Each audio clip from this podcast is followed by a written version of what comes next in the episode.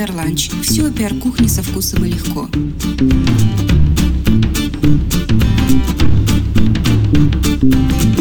Добрый день, друзья! Это PR Lunch и наш эпизод посвящен фейк-ньюс, теории заговоров и вообще девальвации факта в медийном дискурсе. Потому как проблематику мы всегда рассматриваем с разных сторон, в этом разговоре принимают участие журналист, представитель науки и коммуникатор. А открывает нашу кухню российский биолог, популяризатор науки, научный журналист, писатель и блогер, кандидат биологических наук, старший научный сотрудник Института проблем передачи информации, член комиссии Иран по борьбе с лженаукой, участник Организационного комитета экспертного совета премии имени Гарри Гудини. Знакомьтесь, Александр Панчин.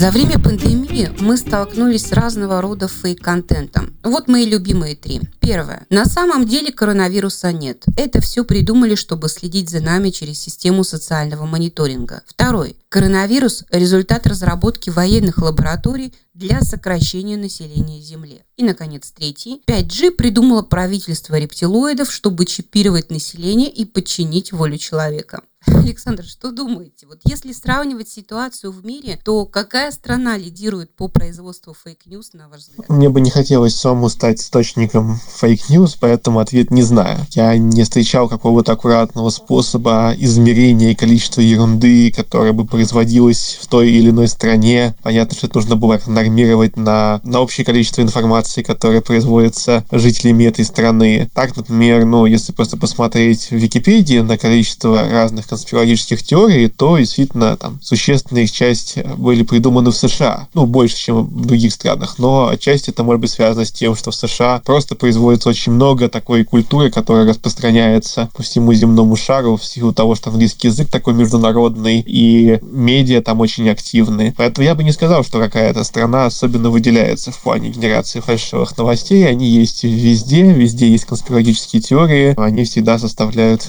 определенную долю от той информации, которую вы можете найти в интернете и увидеть по телевизору.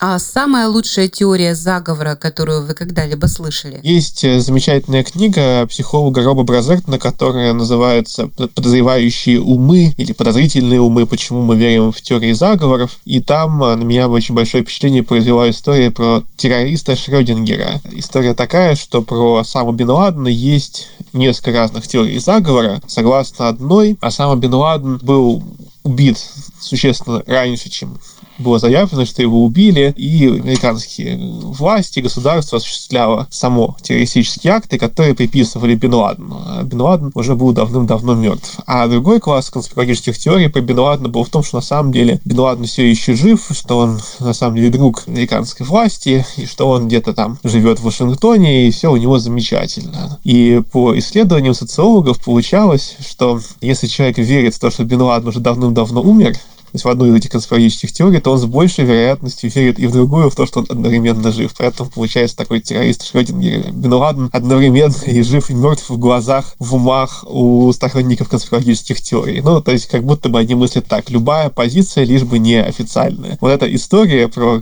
теорию заговора, наверное, является моей самой любимой. Интересно. А почему человек верит в теории заговора? Это психологически как-то успокаивает наш мозг? Есть несколько объяснений популярности теории заговора. Первое из них заключается в том, что у людей есть склонность считать, что если случилось большое событие, то у него должна была быть какая-то большая причина. Но, грубо говоря, не может маленькая какая-то случайность, маленькое какое-то совпадение, да, привести, например, к тому, что изменится жизнь, строй там, целого государства. Поэтому, когда погибает, допустим, президент, вот убили Кеннеди, да, многие люди не хотели принимать тот факт, что ну, его просто убил отдельный а, убийца-одиночка, за этим должен быть заговор, потому что такие большие последствия, значит, должна быть большая причина. Действительно, если мы посмотрим на конспирологические теории, они ну, очень хорошо вкладываются в это правило, то есть довольно мало конспирологических теорий о том, что был заговор за убийством какого-то ну, рядового человека, например. А если случается действительно какое-то глобальное событие, то почти наверняка какое-то представление о заговоре появляется. Возьмем тот же эпидемию про коронавирус. Да? Вот коронавирус – это такая глобальная пандемия, которую все обсуждают, и уже есть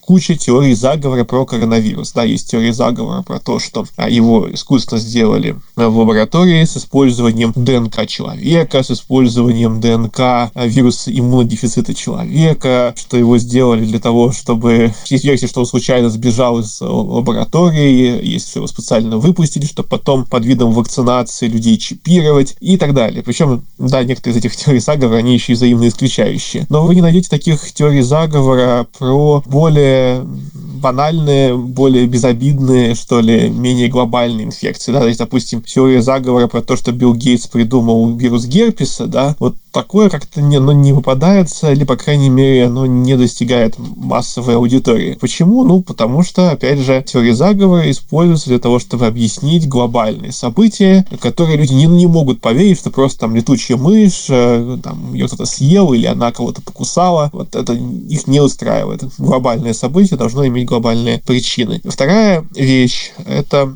проекции. Были исследования, посвященные тому, что люди, которые более склонны верить в теории заговора, в вопросах сами выражали большую готовность поучаствовать в каком-нибудь заговоре. То есть люди обычно, пытаясь представить себе мотивацию или поступки поведения других людей, у нас нету ну, способа залезть в чужой мозг, поэтому мы просто ставим себя на место других людей. И вот человек, который сам является кристально честным, скажем так, который принципиально не стал бы плести никаких интриг, ему сложно представить, что кто-то будет плести интриги. Возможно, в каких-то ситуациях это даже плохо, потому что его могут обмануть реальные мошенники, существование которых он не верит. Но с другой стороны, если человек сам очень склонен к тому, чтобы других людей вводить в заблуждение или готов придумать какую-то механи... какую-то схему, чтобы э, отнять деньги у других людей, то он очень легко представляет, что за всем вокруг, за всем, что происходит, находятся люди с такими же намерениями, с такими же взглядами, с такими же махинациями. А вот это тоже может объяснять, почему некоторые люди более склонны верить в теорию заговора. И есть еще третье объяснение, это так называемая телеология, телеология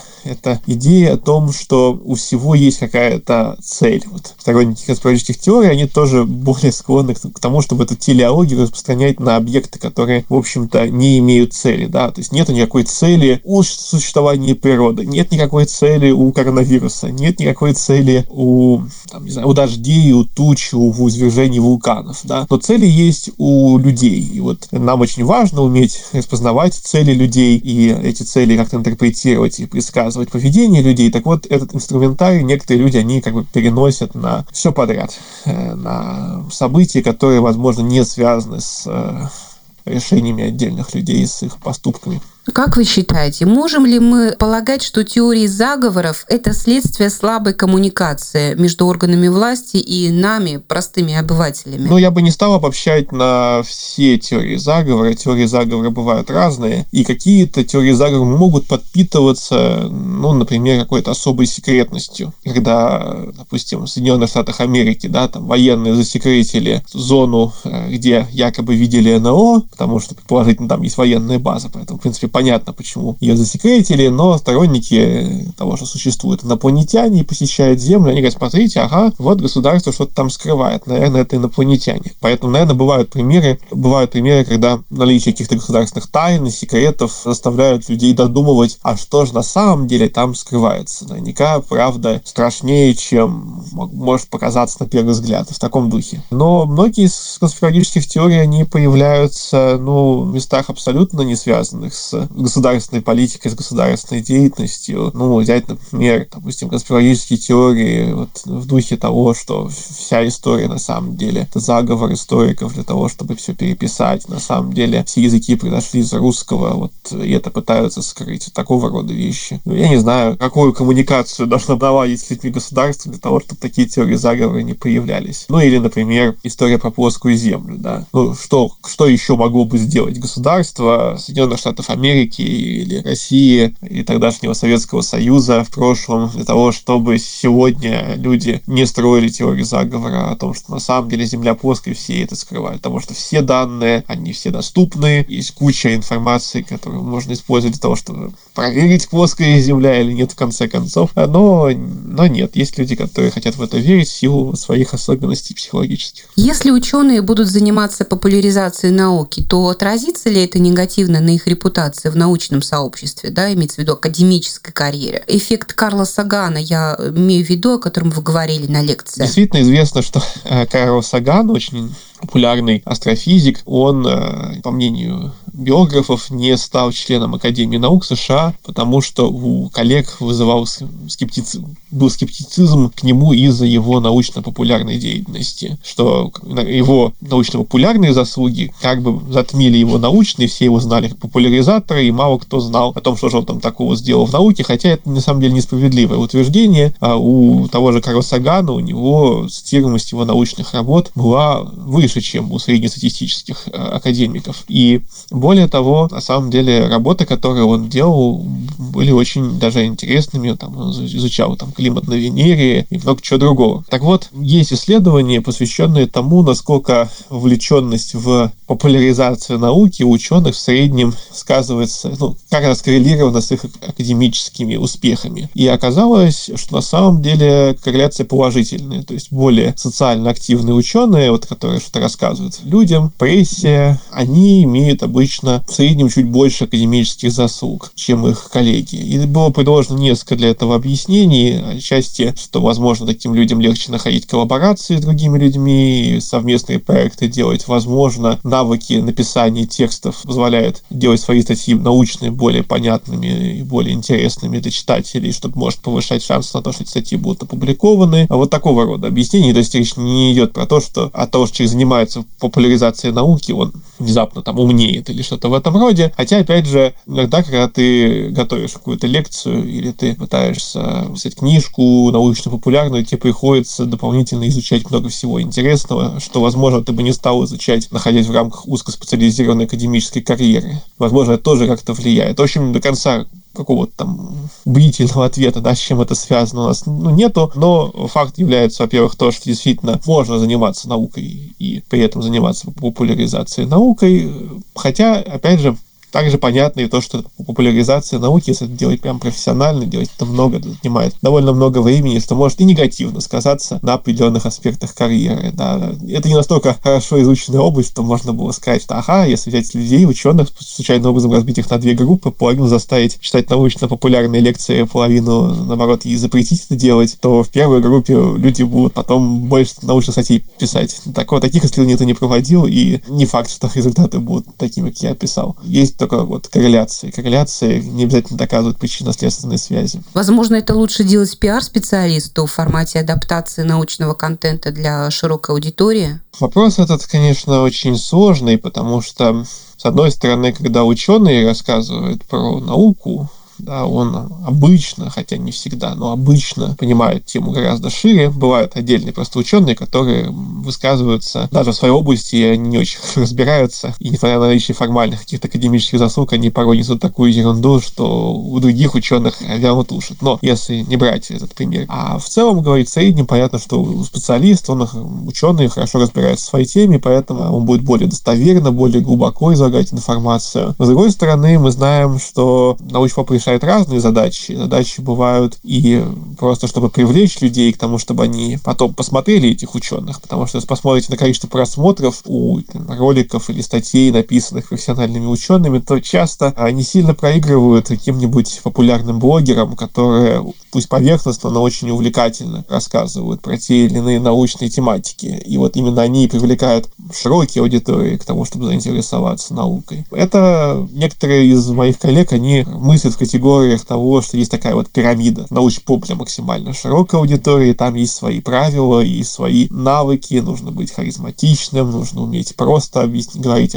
о сложном, нужно давать какие-то художественные, значит, метафоры, нужно использовать инструменты видеовизуальных эффектов, нужно постоянно делать какие-нибудь кликбейтные заголовки, чтобы люди нажали на ссылку, прошли по ней и ознакомились с контентом. А И вот тут есть целый набор правил, навыков, которыми должен владеть человек, и высокая вероятность этими навыками будет владеть человек, который не является ученым по основной специальности. Но дальше часть аудитории этих людей, они начинают читать какие-то книжки уже чуть более углубленные, порекомендованные этими любимыми блогерами, вот, или смотреть каких-то экспертов, которых эти блогеры пригласят к себе на свои каналы или перепечатают у себя в социальных сетях и так далее. Вот. Ну и дальше уже эти люди совсем уже замотивированные, если хотят в чем-то разобраться, они идут и слушают специализированные лекции ученых, которые тоже есть доступны и в интернете, они идут учиться по этой специальности, ходят на лекции непосредственно в университете и так далее. Что вот есть такая иерархическая пирамида. И поэтому вопрос о том, кто должен этим заниматься, он не совсем корректный, потому что на разных этапах вот этой вот пирамиды, на разных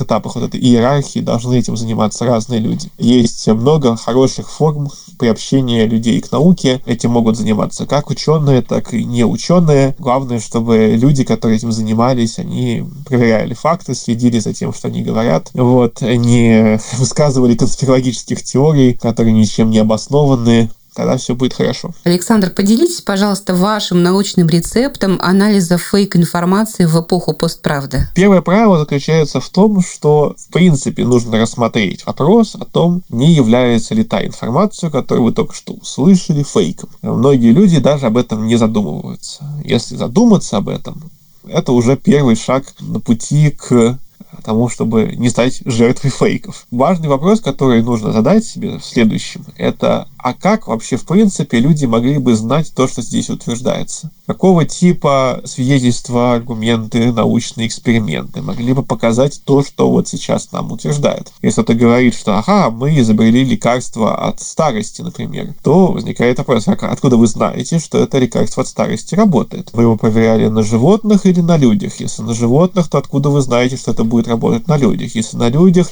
то как долго вы наблюдали за этими людьми? если вы обнаруживаете, что в источнике, который вы прочитали, этой информации нет. Нету ссылки на какую-то научную публикацию, где должно было бы выйти подробное описание экспериментов, в котором показано, что что-то продлевает жизнь, то вы сразу начинаете подозревать, что это похоже на фейк-ньюс. Полезно замечать случаи, когда а, от информации статья или материал явно имеет коммерческую природу. То есть, когда рекламируют какую-то конкретную услугу, это не значит, конечно же, что услуга не настоящая или фейковая, но это означает, что есть конфликт интересов, и что информация, которую вам здесь предоставляют, она может быть приукрашена в некоторых случаях, и, в общем, к ней нужно чуть большим подозрением относиться. При этом нужно быть готовым к тому, что ваше первое впечатление может не соответствовать реальности. Да? Не просто, что это может быть фейк, может быть, вы, вы реальную информацию приняли за фейк. Такое тоже возможно. Нужно понимать и быть готовым к тому, чтобы пересмотреть свою точку зрения по этому вопросу в случае, если вы что-то новое узнаете. Вот вы услышали где-то информацию о том, что ученые доказали, что гомеопатия лечит все заболевания, и вы в это поверили. Но потом вы увидели хорошее аргументированное полное опровержение. Статья это была в мусорном журнале, значит, доказательств никаких не было,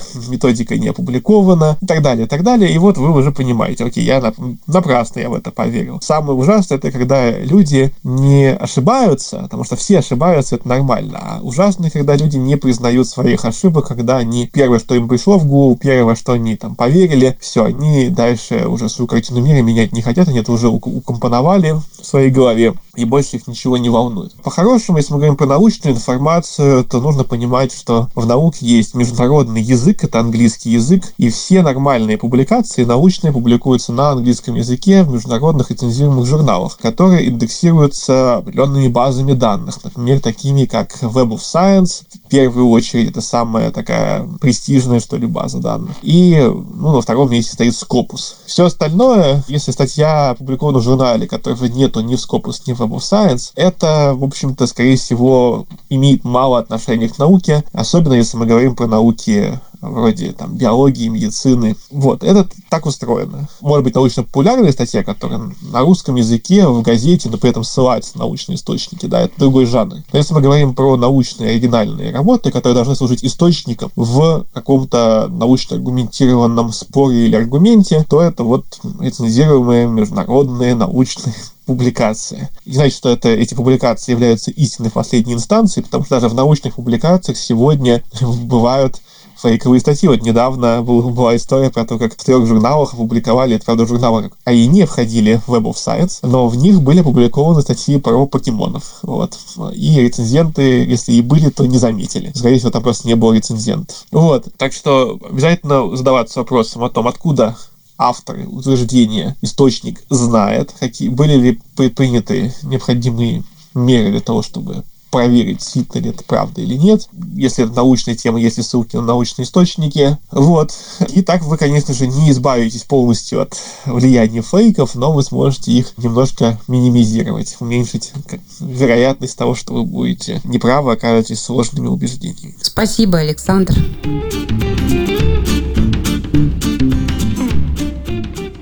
Друзья, я предлагаю перейти плотнее к обсуждению фейков и приглашаю одного из основателей нового сервиса factcheck.ru Максима Тавкайла. Максим, привет. Да, всем привет. Подскажите, как вы пришли к идее создания сервиса по выявлению фейков? Ну, справедливости ради, идея создания такого сервиса принадлежит моему партнеру, другу, с которым мы этот проект развиваем, Дмитрию Кузьмину. Мы с ним вместе работали в газете «Ведомости» еще в начале 2000-х, да, в начале десятых годов. Mm-hmm. И потом э, я продолжил работать журналистом. Дима возглавил фонд э, по фонд «Медиа Стандарт», который проводил различные семинары в регионах по медиаобразованию. И, соответственно, где-то в, в начале года Дима рассказала свои идеи, она мне понравилась и как ну, скажем так, с точки зрения применения своего опыта, да, который и я, и он накопили, работая в журналистике, работая с информацией, и показалось интересным как бизнес. Вот так мы к этому и пришли, если коротко. Ну, то есть все-таки это сервис B2B больше, да, не B2C? Вы знаете, мы это рассматриваем как именно сервис. Да, вы совершенно правильно сказали, скорее B2B. Ну, тут, понимаете, как правильно формулировать вопрос. Если с точки mm-hmm.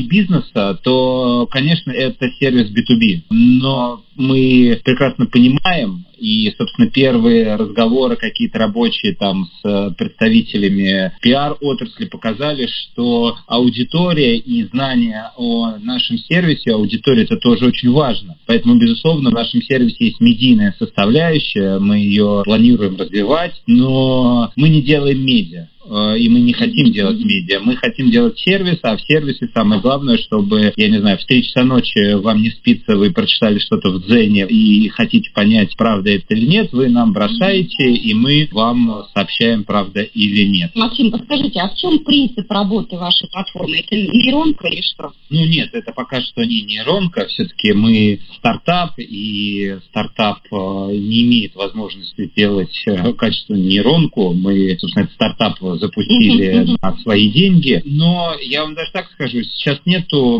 в мире, не побоюсь этого слова, технологий, которые без автоматически как-то выявляют фейки и борются с их распространением. Это, безусловно, мечта больших корпораций, чтобы сделать такой продукт. На данный момент его нету. И чтобы вы понимали, все социальные платформы, социальные сети, например, Facebook или Twitter. Google тоже так, также работает, да. Да, они работают, собственно, они заказывают услуги специально аккредитованным а, фактчекерам, и, собственно, исходя из их результатов, их э, результатов их проверки, принимает решение о том, блокировать контент, маркировать его как-то или нет. Вот, но вы задали очень правильный вопрос, потому что мы действительно, как я уже сказал, делаем сервис и стараемся прикрутить к этому сервису экономику, ну, то есть построить бизнес, и для нас очень важен вопрос масштабирования этих проверок, mm-hmm. поэтому мы написали методику, методика основана на наших, методика проверки фактов, выявления недостоверной информации, методика основана на, собственно, нашем опыте э, и тех правилах, по работе с информацией, которая есть в международных, уважаемых, прежде всего, деловых СМИ, э, Bloomberg, э,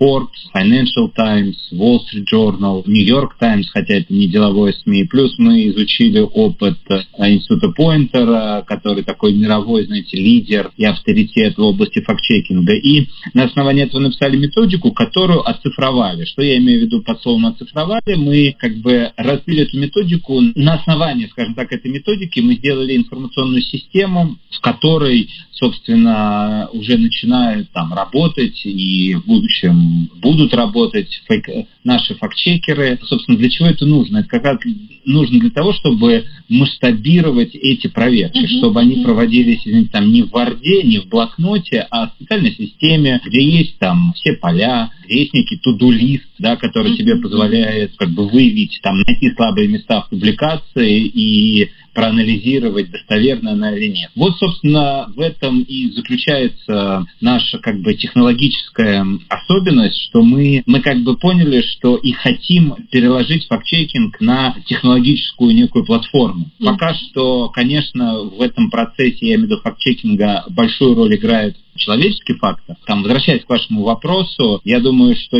там, если все-таки у нас будет получаться строить именно бизнес, да, и у нас будут клиенты, мы найдем каких-то инвесторов, то, конечно же, цель развивать именно технологическую платформу и сокращать вот эту долю участия человека в проверке. Mm-hmm. Очевидно, что технологии могут автоматически оценивать лексическую составляющую в тексте, ну, я имею в виду какие-то окрашенные, лексически окрашенные mm-hmm. слова, там, clickbait и так далее. То есть все это впереди, в том числе такой нейронный анализ текста, публикации, ну, остаюсь, ну, что называется, остаюсь оптимистом, но пока, как бы и верю, что это будет, но э, нам всего месяц, и поэтому я тут не собираюсь э, вам описывать, э, какие мы крутые и уже похожи на Apple. Конечно, это не так. Мы стартап, у нас пока всего двое, ну, там, конечно, не двое, больше программист, дизайнер, там, фактчекеры, которые, хотя не в нашем штате, абсолютно... А вот, кстати, о фактчекерах, прошу прощения. У вас на сайте есть объявление о том, что происходит открытый набор. Вот какой экспертизой должен обладать волонтер-фактчекер, чтобы войти в ваш пул? Какой экспертизой, еще раз, простите? Ну, какой экспертизой, да. Наверное, правильнее говорить не экспертиза, а какими навыками, да? Навык базовый – это ну, скажем так, медиаграмотность, да. Что такое медиаграмотность? Невозможно знать все. Нет таких людей, да. Но фактчекер, как медиаграмотный человек, должен уметь находить информацию. Это его важнейший базовый навык. Поэтому умение находить информацию, понимать, где она может лежать, как в каком-то массиве информации найти тебе нужную цифру, факт, это очень важно. Во многом это знание формируется не только за счет там, я знаю, пользовательского опыта в интернете, а за счет, собственно, каких-то своих э, профессиональных знаний. Да? То есть очевидно, что если нам что-то присылают, и, ну, например, у нас э, нам прислали проверку про то, там, действительно ли Китай обогнал Россию по среднедушевому доходу населения в год. В принципе, эта тема довольно легко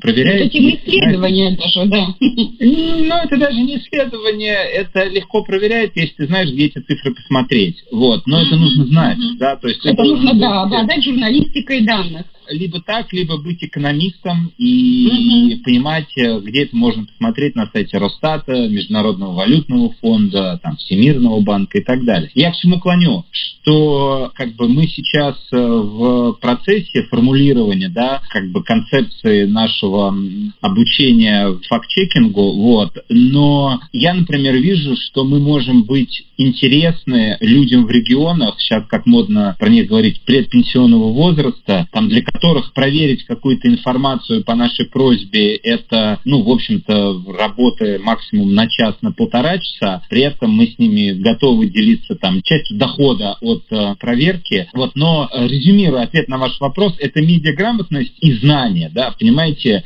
все-таки все-таки очень важно, чтобы человек понимал, что он проверяет, а не в безбрежном океане информации пытался что-то там отыскать. Правильно я понимаю, что все результаты фейкометра проверяются перед публикацией итогов человеком, да, вручную? Не фейкометр, вы, наверное, имеете в виду фактчекер, да, то есть этап, проверка двухэтапная. Сначала проверяет фактчекер, это угу. человек, который не является нашим сотрудником, и мы его просто приглашаем и просим провести эту проверку за, на возмездных основаниях, да. Потом за ним еще перепроверяет супервайзер. Ну, на данный момент супервайзеров у нас это только я и там мой коллега Дима, да, потому что, повторюсь, нам всего месяц, мы в процессе становления, вот, но в будущем, да, мы будем набирать, ну, на данный момент мы планируем набирать mm супервайзеров, они будут нашими сотрудниками, которые будут за фактчекерами проверять. Проверка двухэтапная, чтобы снизить риски ошибок. А вот на сегодняшний день у вас существует семь делений шкалы, да, вот э, этого да. Расскажите, из чего складывается критерий полуправда, где написано 50 на 50?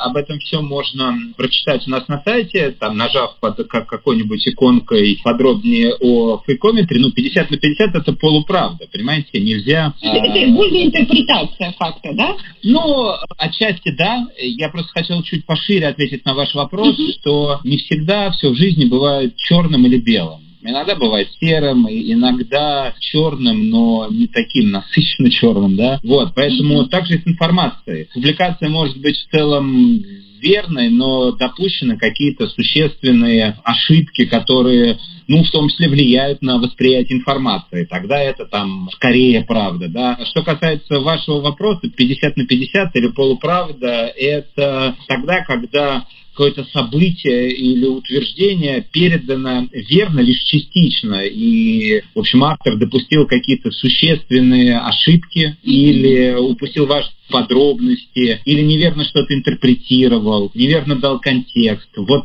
в этом случае это будет, это будет полуправдой. А в чем будет принципиальное отличие от англоязычного сервиса Pointer? У поинтера как такового там прям сервиса нет, вернее у них есть, э, господи, этот... Э, Факт-чат. Да, но там на самом деле два таких представителя, ну, самых, условно говоря, крупных фактчекинговых все-таки медиа – это PolitiFact и Snopes.com. Но отличие в том, что это все-таки медиа, да, и у нас есть на рынке появилась одновременно с нами медиа по фактчекингу. Вот, э, думаю, что легко там его найти по, там, погуглив. Но мы делаем сервис. И еще раз, э, вы там э, в том же Snopes.com и Politifact не можете заказать проверку, да, вы можете предложить какую-то тему, но журналисты не факт, что проверят ее, а мы проверим. И что очень важно, вот, э, например, в Snopes.com, который очень популярен э, в США и по трафику очень схож, например, с российским ресурсом РБК, который является одним из лидеров в плане посещаемости в России, там проверяется не конкретная публикация, да, а какая-то история история. Вот, мы проверяем конкретную публикацию, что очень важно. То есть, что это значит? Вот на самом деле какая-то история, она может быть и имеет место быть. Ну, извините меня за такой корявый язык, но мы проверяем не историю, а конкретную публикацию. А в конкретной публикации возможны ошибки, неверная интерпретация. Неверный э, перевод, в конце концов. Неверный перевод, да что угодно, слушайте. Угу. Это может быть и сделано и нарочно, и ненарочно. Ну, в общем, каждая публикация, ну, она, в общем, индивидуальна. И вот это принципиальное различие. Мы проверяем конкретную публикацию, конкретный пост в соцсетях, если нам пришлют. Возвращаясь к Snopes.com, они а, проверяют истории. Угу. А планируется ли проверять deepfake контент? Планируется, но это довольно сложно, и на данный момент это как раз связано с э, технологиями, да, и, ну, планируется, я не могу сказать даты, но, опять же, это требует э, да, довольно серьезной технологической подготовки, а, соответственно, инвестиций. Угу. Вы позиционируете себя как независимый сервис. Тема широкая, актуальная. Вот предполагаете ли вы сотрудничество с Минцифрой, с Роспотребнадзором в плане вот э, фильтрации э, такого рода э, фейк-новостей? Безусловно, мы э, ну, во-первых, мы открыты для сотрудничества со всеми, э, кому интересны там наши услуги и наши знания, даже я бы так сказал, потому что э, услуги – это производно тех знаний, тех компетенций, которые мы можем дать. Безусловно, рассчитываем. Вот. Э, осталось только понять, рассчитывает ли те ведомства, которых вы назвали, рассчитывают ли они на нас, интересно ли мы им. Вы знаете, как аудитория у вашего подкаста, это, скорее всего, да, представители народа. Да, я я что хотел сказать, что мы хотим позиционировать фейк-чек как инструмент антикризисного пиара и инструмент по защите э, от э, ну, различных репутационных рисков. Нам кажется, что э, мы можем помочь различным компаниям, различным известным людям защитить свою репутацию. И, собственно, тот э, первый кейс, с которого мы начали, это кейс Сергея Шнурова, в отношении которого распространяли недостоверную информацию, очень хорошо это показал, э, что mm-hmm. после нашей публикации о том, что это фейк, такие mm-hmm. публикации прекратились, и более того, в Яндексе при поиске, правда, там, э, там различные э, варианты слов возможны, но по многим уже вариантам слов уже выходит, ну, наверху выдачи поисковые наши публикации, которые говорят, что это фейк. Мы в дальнейшем планируем э, развивать как бы вот это наше направление, чтобы, если мы проводим проверки, чтобы в поисковых выдачах мы там стояли максимально высоко. Для нас это важно, и для наших потенциальных клиентов, мне кажется, это важно. Поэтому, там, возвращаясь к тому, с чего я начал, я, собственно, там, меня легко найти в Фейсбуке, если что, там, на сайте есть наши контакты. мы... ссылочки обязательно под подкастом. Да, спасибо огромное. Нам кажется, что мы можем быть интересны для бизнеса, для юридических лиц, для публичных людей в части вот защиты их репутации и от э, недостоверной информации и защиты от репутационных рисков. Угу. Максим, а какой бы вы дали рецепт коммуникатору по проверке новостей сегодня? Поясните вопрос, что значит рецепт коммуникатору. Кто такой коммуникатор? Коммуникатор – это специалист, который работает в области маркетинговых коммуникаций, потому что сейчас не совсем корректно пиарщика называть пиарщиком, маркетолога маркетологом, потому что мы работаем в медиамиксе на стыке всех междисциплинарных вот этих вот областей и закрываем очень много задач. Поэтому я называю всех этих людей, которые трудятся да, в маркоме, коммуникатор. Ну, в принципе, не только я, а многие коллеги в том числе. И у многих нет, допустим, допустим, доступа к какому-то специальному сервису или агентству. Многие коллеги проверяют эту информацию вручную. Вот какой ваш оптимальный рецепт с тем, чтобы максимально оперативно, максимально точно проверить контент на фейковость? Смотрите, два, два момента. Во-первых, выбирать надежные источники информации. Желательно, чтобы их было как минимум два-три. Значит, что такое надежный источник информации? Это, ну, они обладают как минимум следующими признаками. Они не злоупотребляют кликбейтом в заголовке. Понятное дело, что сейчас все медиа заточены на трафик, вот, но все-таки качественные СМИ уважают своих читателей и не пишут в заголовках шок-контент там, срочно кликать. Второе, это у них эм, грамотный язык, да, то есть грамотный означает простой, но не означает, что они не обращают внимания на какие-то детали и, и и тонкости, да, то есть э, простой не значит, ну, не значит автоматически, что это, я, там, я не знаю, язык комсомольской правды, никого не хочу обидеть, мне просто такой язык чуть, э, ну, я далек от него. А, вот, соответственно, как минимум на два этих момента нужно обращать. Еще третий, вот сейчас вспомнил, качественные СМИ всегда ссылаются на источники информации и фактов, которые они приводят. Особенно если речь идет о фактах э, или утверждениях, которые положены в основу публикации. Это очень важно. Вот, соответственно, три признака качественного СМИ. Помимо того, что качественно, ну, что нужно стараться потреблять информацию из качественных СМИ или у пользователей соцсетей, которые, в принципе, подпадают по те же критерии, о которых я сказал про СМИ, еще очень важно всегда все-таки критически, это второй момент, помимо того, что, повторюсь, э, выбирать э, качественные СМИ, второй момент это все-таки критически относиться к любой информации, и если вас что-то смущает, не стесняйтесь это проверить, погуглить, или прочитать статью по похожей теме в другом СМИ возможно, вам станет э, понятнее, что произошло. Чем больше источников по одной теме вы прочитаете, тем лучше. Понятное дело, что это звучит несколько утопически, и в сутках всего 24 часа, и читать э, одну и ту же статью в пяти вариантах это глупо, но в двух вариантах, в двух, в двух редакциях, да, в двух редакциях, если вас что-то смущает, вполне возможно, это вполне нормально, ну, отнимет у вас дополнительные там 5 минут. Спасибо, Максим. Да, не за что. Спасибо большое, было очень приятно поговорить. Наш сайт fakecheck.ru, контакты есть на сайте, я всегда готов к общению. Спасибо большое. Welcome на пиар-кухню.